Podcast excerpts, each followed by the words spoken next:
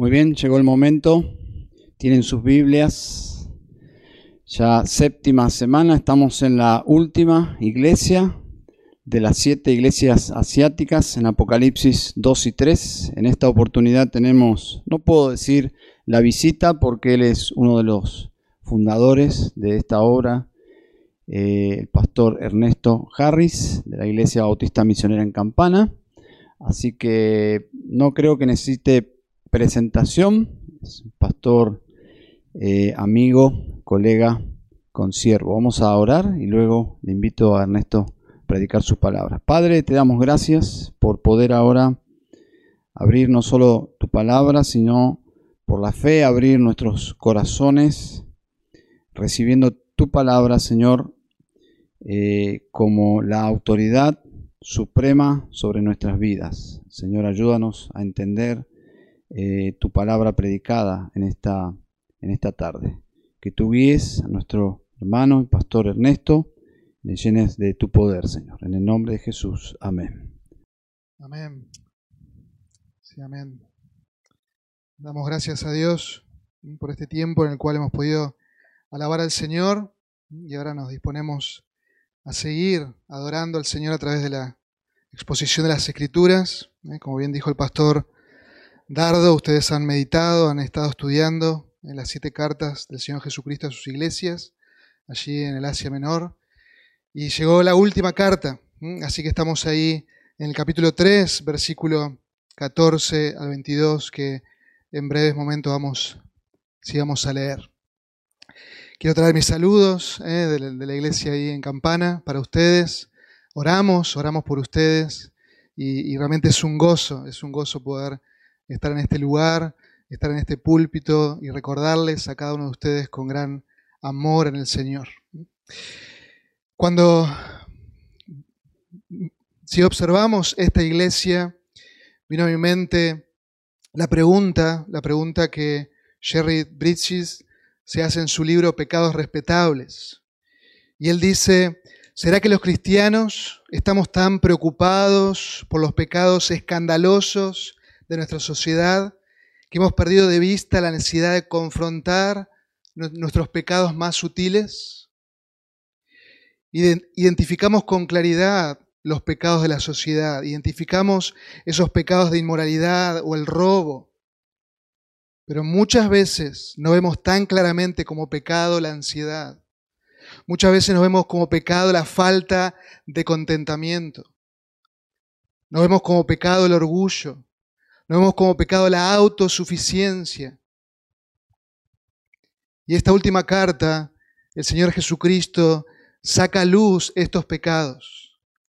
En esta última carta el Señor Jesucristo muestra las miserias de esta iglesia y llevando a esta congregación a un arrepentimiento, a un arrepentimiento profundo, la necesidad de que ellos vuelvan al Señor, de que ellos se satisfagan solo en Él.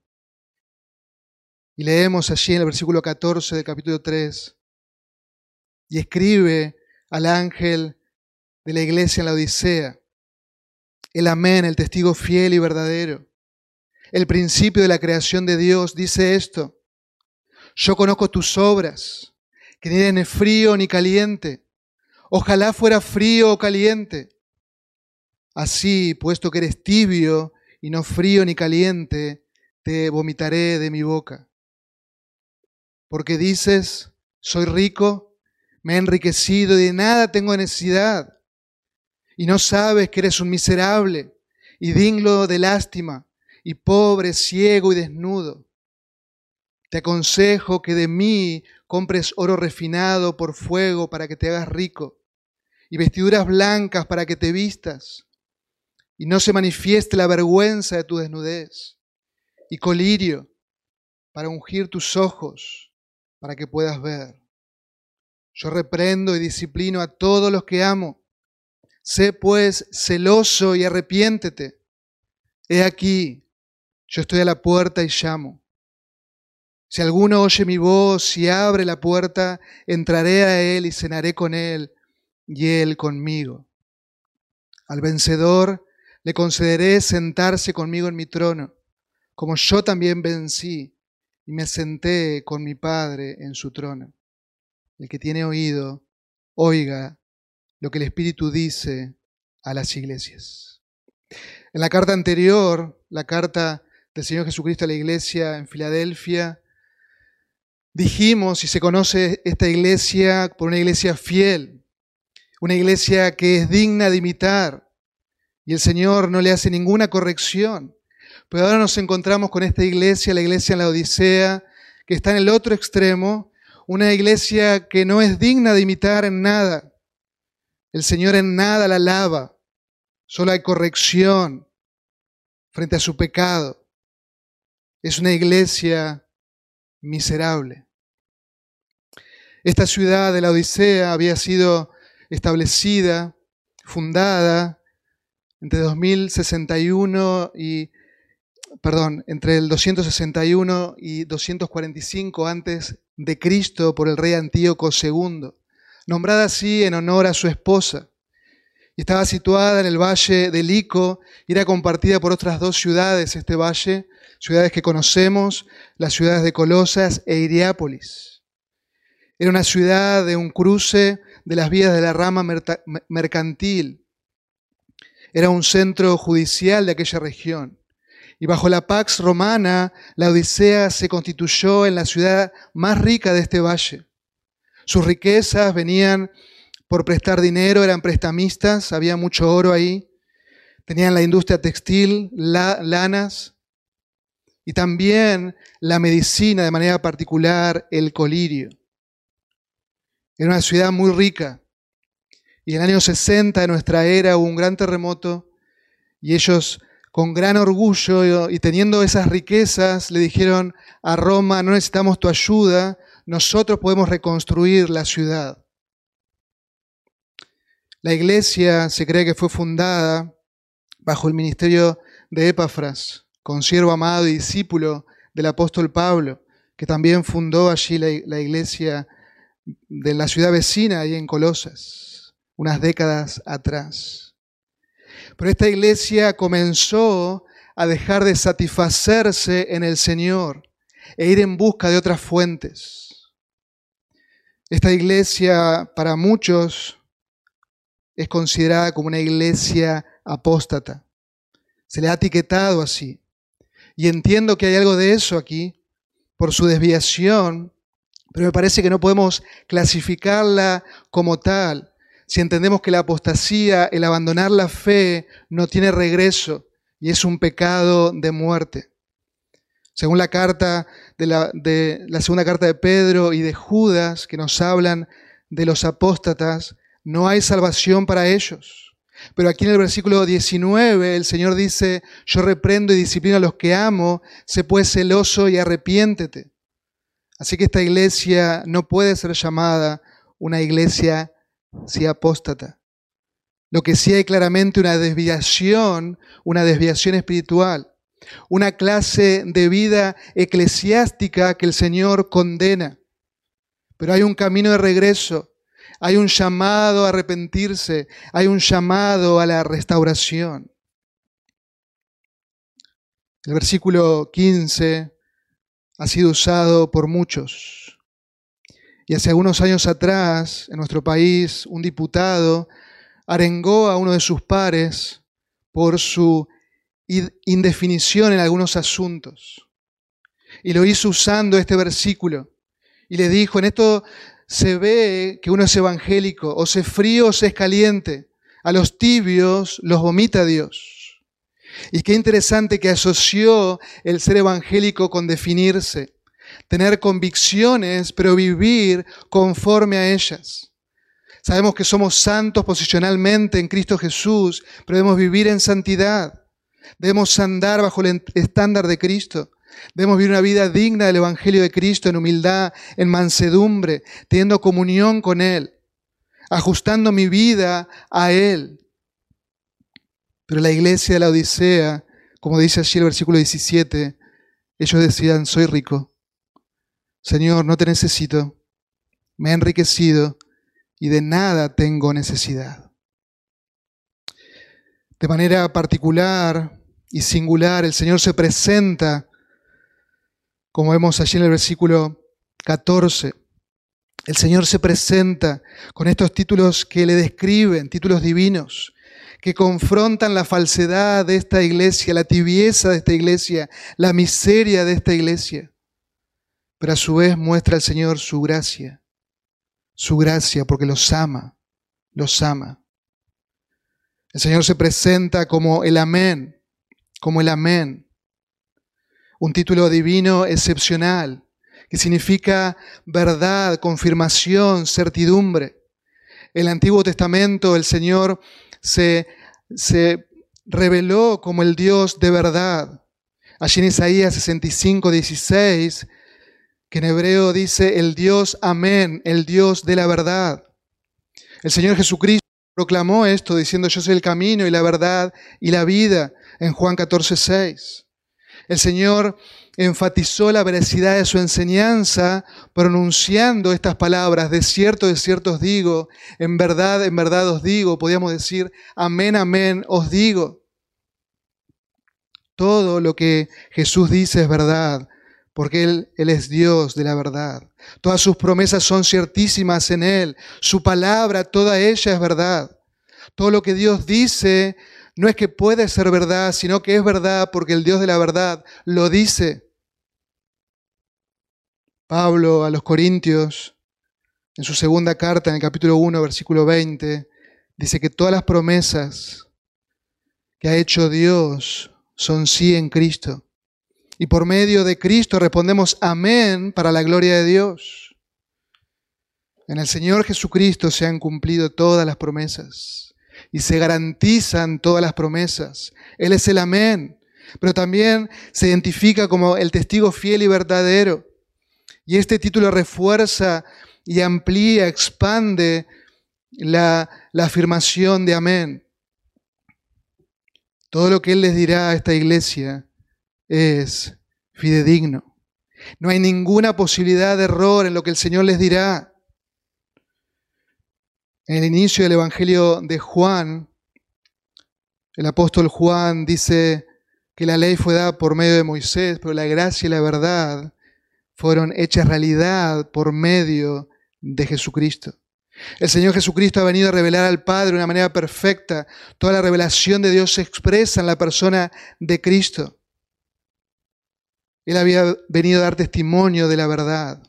Él ha venido para destruir las, las obras del diablo del reino de la mentira.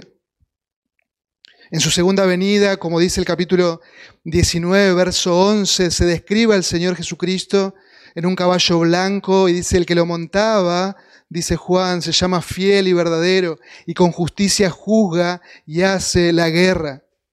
Él es el amén, el testigo fiel y verdadero y dará su veredicto certero a esta iglesia.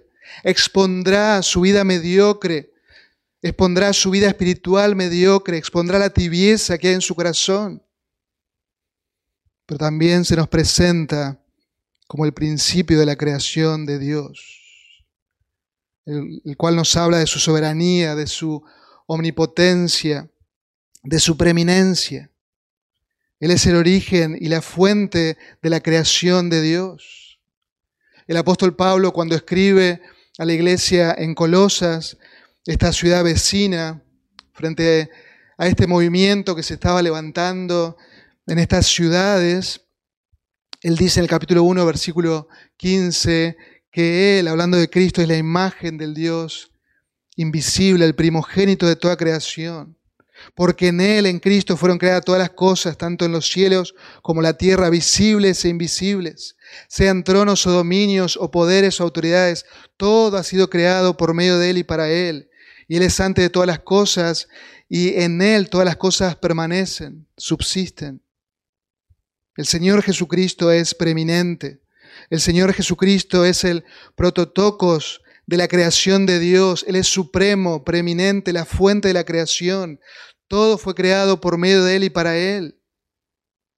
Y el Todopoderoso Dios, el preeminente, en el universo y en su iglesia, dice, versículo 15, yo conozco tus obras, yo te conozco claramente. Su conocimiento de la iglesia es verdadero y total. y saca a la luz su falta de, de definición. Saca a la luz ese menosprecio por la santidad. Saca a la luz la falta de profundidad escritural, su cero discernimiento espiritual. El Señor, como el supremo del universo y de la iglesia, como la cabeza de la iglesia, les dice, yo conozco tus obras. Por más que vos digas otra cosa, yo te conozco. Yo sé quién eres. Tu soberbia, tu jactancia, tus frutos no son dignos de mí. Yo te conozco y yo sé que ni eres ni frío ni caliente. Ojalá fueras frío, ojalá fueras caliente. El Señor les declara con suprema autoridad y conocimiento su tibieza espiritual y lo repugnante que es para Él, a tal punto que señala, te vomitaré de mi boca. Si hay algo que, es totalmente, si asqueroso, es la tibieza. Y seguramente de quienes están aquí, pero también en sus casas, hay, eh, hay que, que, aman el buen mate ¿no? y, y hacen todo una preparación elegante y exquisita a la hora de preparar su mate. Y a mí me ha pasado en casa que hago todo ese, ese circo y estoy disfrutando de un buen mate y después me pongo a hacer algunas cosas y queda ahí el mate arriba de la mesa y después vuelvo contento y tomo ese mate nuevamente y la primer cebada me encuentro que el mate está tibio. ¿Y cuál es tu reacción? ¿Cuál es mi reacción? Ustedes saben. El Señor dice, yo te conozco, que son tibios. Sé que ustedes son una iglesia tibia y su andar no es digno de mí. Una iglesia que conoce el Evangelio, pero que no vive el Evangelio. Una iglesia que no se conforma al Evangelio. Una iglesia que menciona la palabra de Dios, pero que no obedece la palabra. Es una iglesia que proclama que es feliz en sí misma, pero no feliz en su redentor. Yo te conozco que eres tibio. Y el Señor usa metafóricamente para hablar de esa tibieza espiritual tomando esa vivencia de, los laodicenses, basado en ese suministro de, agua que tenía esta ciudad. Como le dije al principio, la Odisea compartía el valle con estas dos ciudades, Colosas y Iriápolis. Y Colosas tenía aguas, aguas frescas, aguas limpias, saludables para beber, que salían del manantial. Por el otro lado, Iriápolis gozaba de aguas termales, relajantes, y, esta ciudad de la Odisea no tenía suministro de agua. Así como, como se nutría, se nutría de estas dos ciudades. Habían hecho canales para que el agua pueda llegar hasta la ciudad de la Odisea. Y aunque eran pocos kilómetros, el agua fresca de Colosas se entibiaba y el agua caliente de Iriápolis se enfriaba y producía que el agua que llegaba a la Odisea eran aguas tibias, aguas nauseabundas para los visitantes. Ellos estaban acostumbrados, pero aguas nauseabundas para los visitantes. Una imagen terrible del estado espiritual de esta iglesia que expone su vida espiritual. El punto que el Señor les dice, ustedes no sirven ni para medicina ni para refrescarse. Ustedes son tibios. Ustedes no están cumpliendo el propósito por el cual yo los he alcanzado, yo los he salvado. Ustedes no están cumpliendo un propósito para glorificarme. Ustedes no curan, no alimentan, ni sacian, Ustedes como, son como una sal que no sale, perdieron el sabor, ustedes son una luz que no alumbra, ustedes no están proclamando el Evangelio con fidelidad. Ustedes son tibios. Dicen ser creyentes, pero viven sin pasión por mí. Al mundo le dicen que son cristianos, pero se manejan sin consultarme, guiado por su propio corazón. Están, no están ni de un lado ni del otro, son tibios espirituales. Tienen conocimiento, pero con sus actos niegan ese conocimiento. Tú te crees autosuficiente, te crees con autoconfianza, pero no hay santidad, no hay discernimiento espiritual y tú dices, soy rico, soy una iglesia ideal, soy una iglesia modelo, soy autosustentable. Qué terrible condición la de esta iglesia. Una iglesia miserable. Morgan, el teólogo y pastor inglés, escribió sobre la tibieza y lo definió como es la condición en la que la convicción, la convicción no afecta la conciencia, no afecta el corazón, no afecta la voluntad. La cruz no es negada, pero no es algo vital. El pecado, sin duda, se admite el hecho del pecado, pero no se le aborrece. El pecado es algo que hay que objetar, quizás un defecto moral o a una visión deformada, pero no es un veneno mortal. Así es la tibieza. Así es la tibieza. Y ellos estaban ciegos espiritualmente y ellos decían, somos ricos, nos hemos enriquecido, no tenemos necesidad de nada, todo lo tenemos. Soy autosuficiente.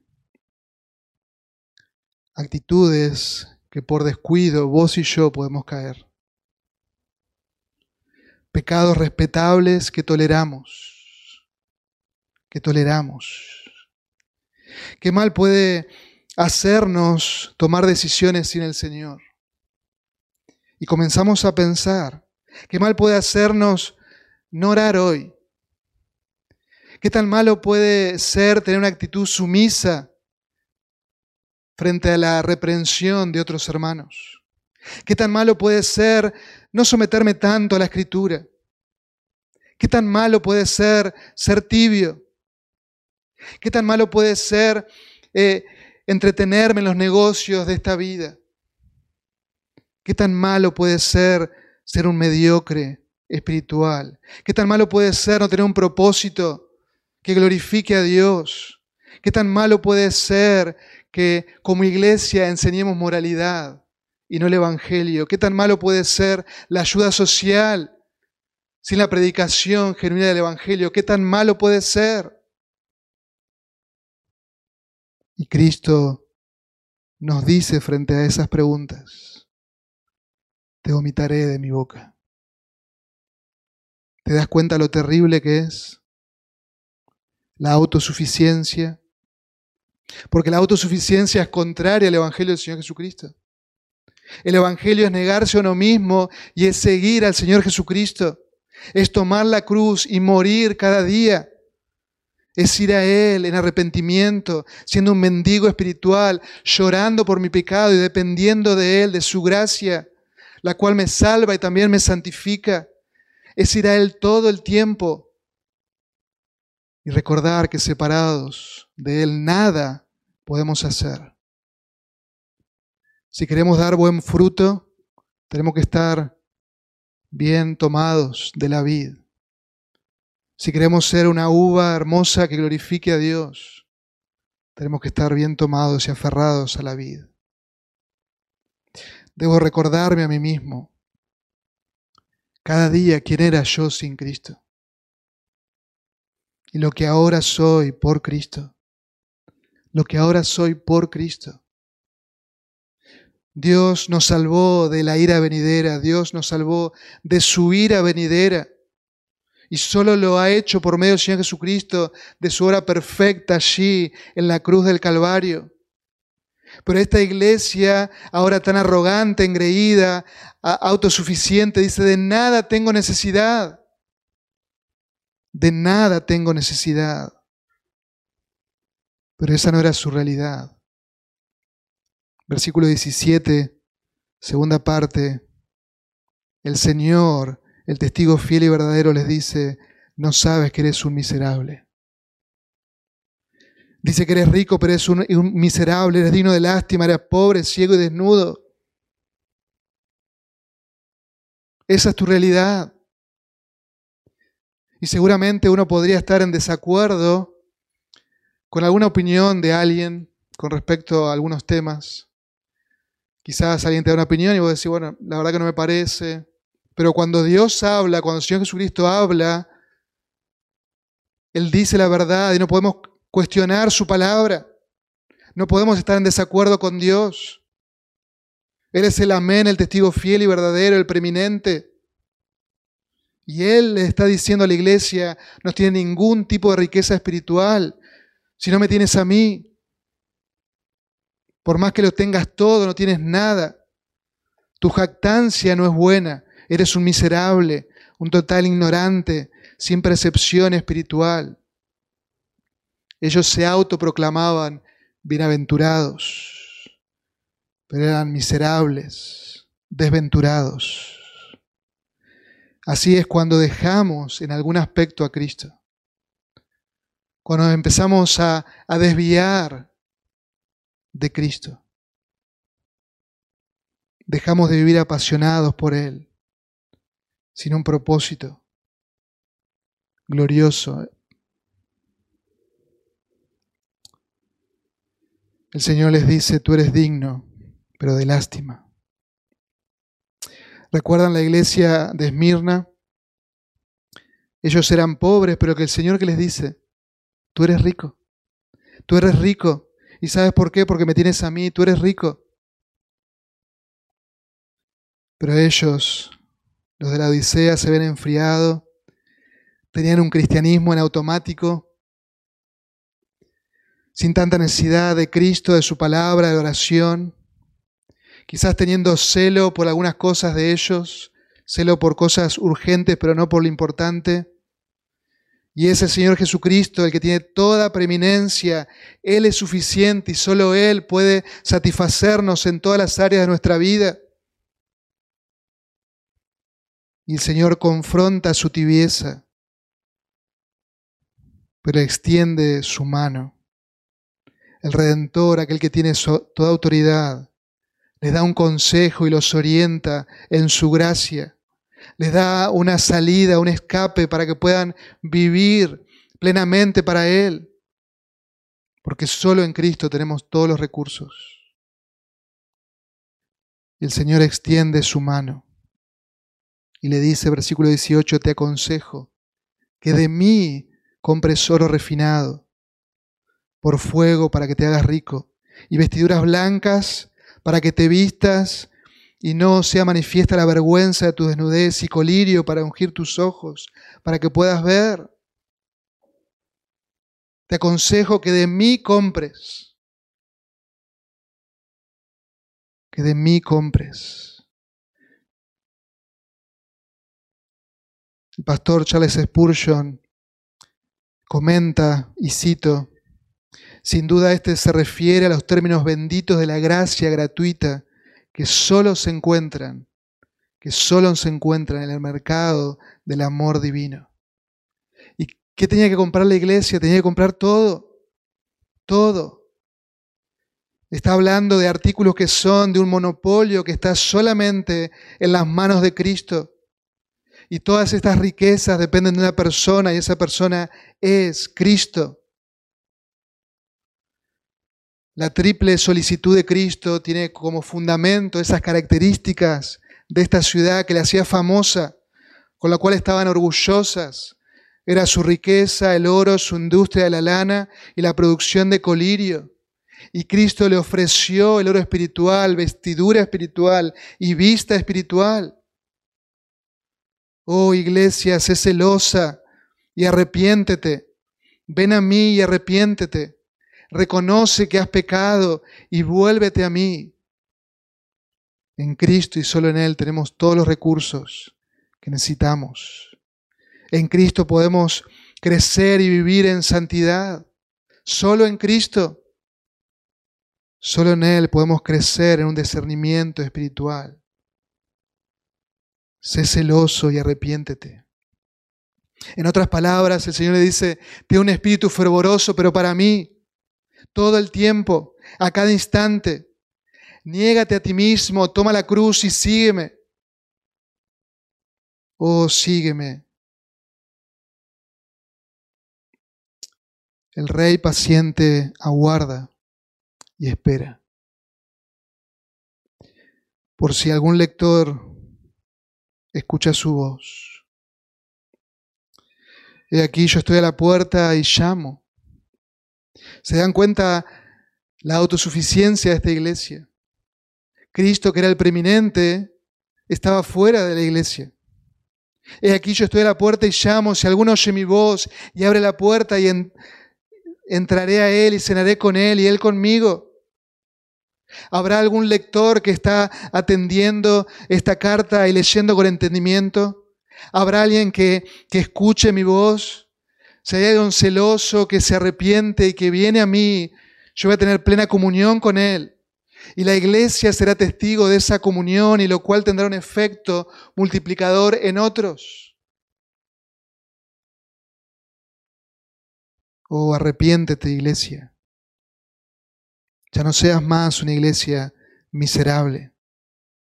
Ven a la fuente de vida, le dice Cristo. Finalizando como el resto de las cartas, termina con una promesa y la exhortación final. Versículo 21. Al que venciere, le concederé sentarse conmigo en mi trono, como yo también vencí y me senté con mi Padre en su trono. El Señor le está diciendo al vencedor, al creyente, le concederé esto. Y dice, como yo también vencí, yo cumplí ese propósito glorioso dado por el Padre, finalicé esa obra de manera perfecta que el Padre me, me encomendó. Pero esta iglesia era tibia, no estaban cumpliendo ese propósito por el cual el Señor le había salvado. Yo cumplí de manera perfecta. Y al que venciere le concederé sentarse conmigo en mi trono. La verdad que no sé cómo será esto, pero lo que sí sé es que son grandísimas y ciertísimas promesas de nuestro Señor, del amén, del testigo fiel y verdadero, del Señor de señores.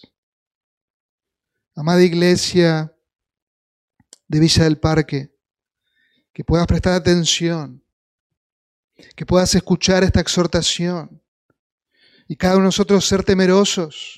Como dice el versículo 22, el que tiene oído oiga lo que el Espíritu dice a las iglesias. Si tenés oído, obedece.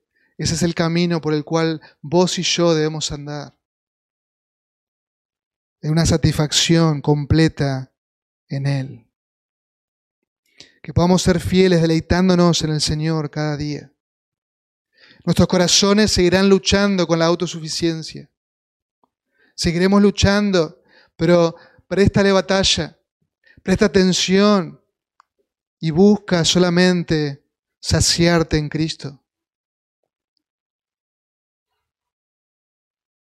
Busca solamente saciarte en Cristo.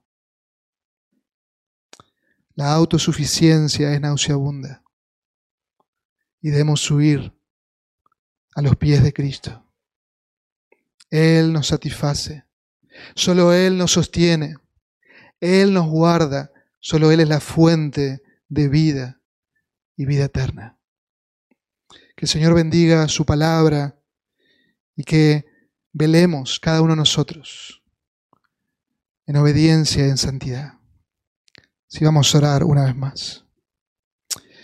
Oh Señor y Padre, te alabamos y te bendecimos en esta en esta tarde, en esta noche, porque tú nos has dado el gozo de abrir las escrituras y de meditar en esta carta, una carta tan severa a esta iglesia de la Odisea, donde tú expones su pecado. Y Señor, en esta hora queremos ser sensibles a tu voz. Y si en algo no estamos queriendo satisfacer en nosotros mismos, oh, perdónanos, límpianos, Señor. Líbranos de ser una iglesia autosuficiente. Queremos depender cada día de ti. Queremos vivir ese propósito glorioso y eterno.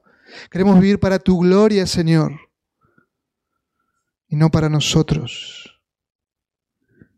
Oh Señor, líbranos de decir somos ricos, nos hemos enriquecido y de nada tenemos necesidad.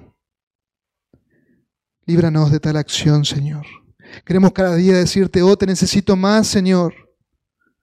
Te necesitamos más. Queremos conocerte más, queremos profundizar en, en, tu palabra, en tu verdad. Conocerte más a ti, Señor, nuestro amado Salvador. Queremos ir una y otra vez a la fuente de agua, de agua viva. Queremos gozarnos en ti. En medio de las batallas diarias, queremos gozarnos en ti. Queremos disfrutar, Señor, de, tu refugio, como tú nos satisfaces, nos sostienes, como tú nos guardas. Oh Señor, que tú nos libres de en algún aspecto de nuestra vida dejarte a un lado. Líbranos, Señor, de tal acción. Y Padre bueno, en esta hora quiero orar de manera especial por mis hermanos de Villa del Parque. Señor, tan agradecido estamos por cada uno de ellos.